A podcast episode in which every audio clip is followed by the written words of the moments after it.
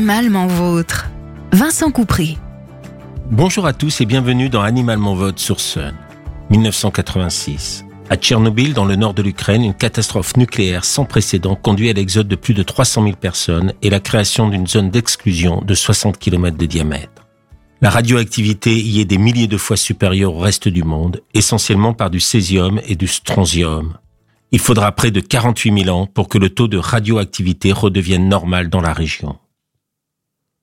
Près de 40 ans plus tard, comment la faune locale a-t-elle évolué? Déjà, la faune et la flore n'ont pas disparu, y compris dans les zones les plus contaminées. La forte baisse de l'activité humaine a même profité à la faune locale avec une prolifération de nombreuses espèces animales, en particulier des grands mammifères habituellement chassés de nos territoires. Sangliers, élans, chevreuils, mais aussi lynx, bisons, loups, ours, chevaux de Prévalski. La région de Tchernobyl est ainsi devenue un immense laboratoire à ciel ouvert sur les effets de la radioactivité sur les animaux. L'espèce plus étudiée, l'espèce Lors de l'exode forcé des populations, les chiens domestiques ont été abandonnés sur place, obligation imposée par les autorités pour éviter la dissémination de la radioactivité. Nombre de ces chiens ont survécu et se sont reproduits, et la population canine actuelle, descendant direct des chiens abandonnés en 86, est évaluée à environ 800 individus. Les chercheurs qui se relaient sur place estiment qu'on en est à la 15e génération. Le poids moyen des chiens approche les 35 kilos, et ce sont donc surtout des individus de grande race qui ont survécu, type berger allemand ou berger de l'Est. Espérance de vie moyenne, 3 à 4 ans, contre 10 à 12 habituellement, et une forte propension à déclarer des cancers. Des équipes de chercheurs étudient actuellement ces animaux, les identifient, leur implantent des puces électroniques enregistrant la radioactivité, les vaccines. Une vaccination essentiellement contre la rage qui sévit encore dans cette région et pourrait s'étendre à des populations de chiens de compagnie. Des campagnes de stérilisation sont aussi organisées pour contrôler la population et éviter qu'elle ne s'éparpille hors de la zone d'exclusion.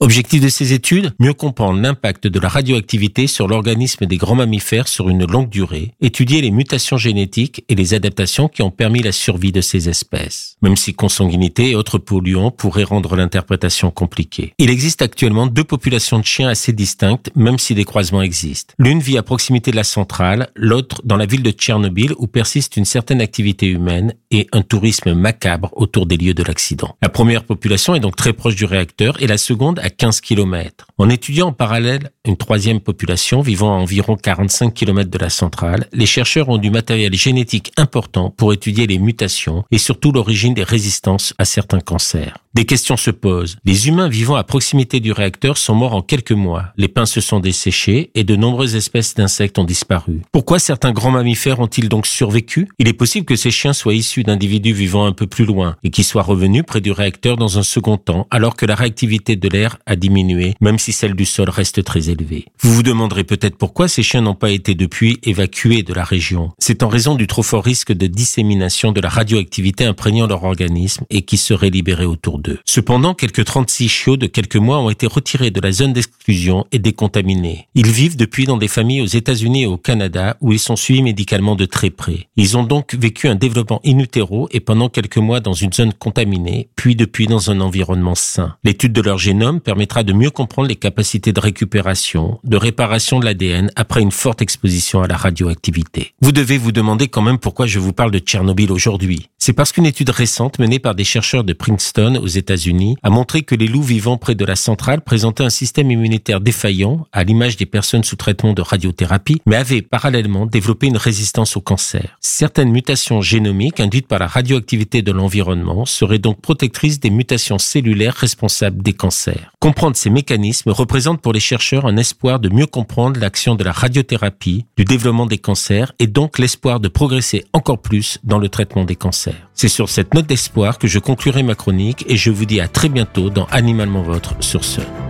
Réécoutez cette chronique sur le site et l'appli de Sun.